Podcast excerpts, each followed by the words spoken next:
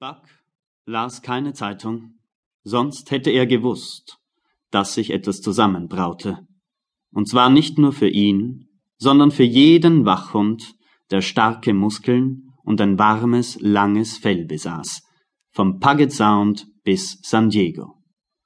Weil man in der arktischen Dunkelheit ein gelbliches Metall gefunden hatte und die Dampfschifffahrts- und Transportgesellschaften einen wahren Boom aus dem Fund machten, stürmten tausende Männer in diese nördlichen Gefilde. Diese Männer brauchten Hunde, und zwar schwere Hunde, denen harte Arbeit nichts machte, weil sie ordentliche Muskeln und ein dichtes Fell hatten, das sie vor dem Frost schützte. Buck lebte in einem großen Haus im sonnenverwöhnten Santa Clara Tal, das Richter Miller gehörte. Es lag abseits der Straße, halb versteckt zwischen den Bäumen, durch die man nur ab und zu einen Blick auf die breite, kühle Veranda erhaschen konnte, die alle vier Seiten des Gebäudes umgab. Zu dem Haus führten Kiesauffahrten, die sich durch die großzügigen Rasenflächen unter dem ineinander übergehenden Zweigwerk hoher Pappeln schlängelten. Auf der hinteren Seite war alles noch größer als auf der vorderen. Dort fanden sich kolossale Stallungen, in denen ein Dutzend Stallburschen und deren Gehilfen arbeiteten. Reihen efeu bedeckter Häuschen, in denen die Dienerschaft wohnte, eine endlose Anzahl an Treibhäusern, lange Weinlaubengänge, grüne Weiden, Obst- und Beerengärten. Dann gab es noch die Pumpanlage für den artesischen Brunnen und das große Zementbecken, in dem Richter Millers Söhne ihre morgendlichen Runden schwammen und sich an heißen Nachmittagen abkühlten. Und über dieses großartige Landgut herrschte Buck. Hier wurde er geboren und hier hatte er die vier Jahre seines Lebens verbracht. Natürlich lebten auch andere Hunde dort. Auf einem so weiten Landbesitz musste es auch noch andere Hunde geben, aber sie zählten eigentlich nicht. Sie kamen und gingen, residierten in den dicht bevölkerten Hundezwingern oder verborgen im Inneren des Hauses, wie Toots, der japanische Mops, oder Isabel, die mexikanische haarlose Hündin. Komische Geschöpfe, die nur selten ihre Schnauze bei der Tür hinausstreckten oder auch nur einen Schritt hinaus machten.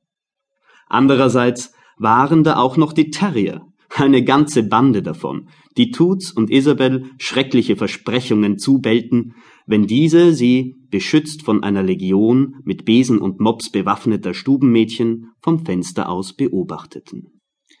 Buck jedoch war weder Haus noch Hofhund.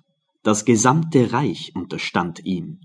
Er sprang in das Schwimmbecken, oder ging mit den Söhnen des Richters auf die Jagd. Er begleitete Molly und Alice, die Töchter des Richters, wenn diese früh am Morgen oder in der Dämmerung lange Spaziergänge machten. An Winterabenden lag er beim Richter vor dem lodernden Kaminfeuer in der Bibliothek.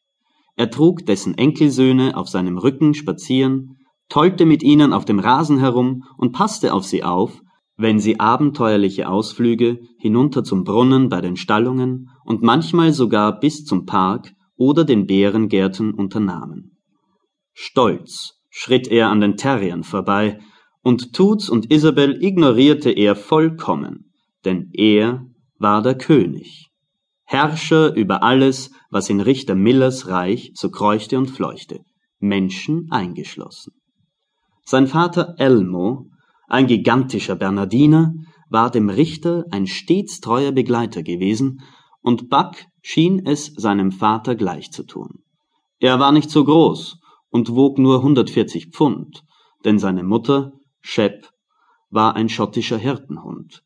Nichtsdestotrotz, zu diesen 140 Pfund kam die Würde, die ihm durch ein angenehmes Leben und allumfassenden Respekt zuteil wurde und ihn dazu befähigte, sich wie ein richtig gehender Adeliger zu verhalten.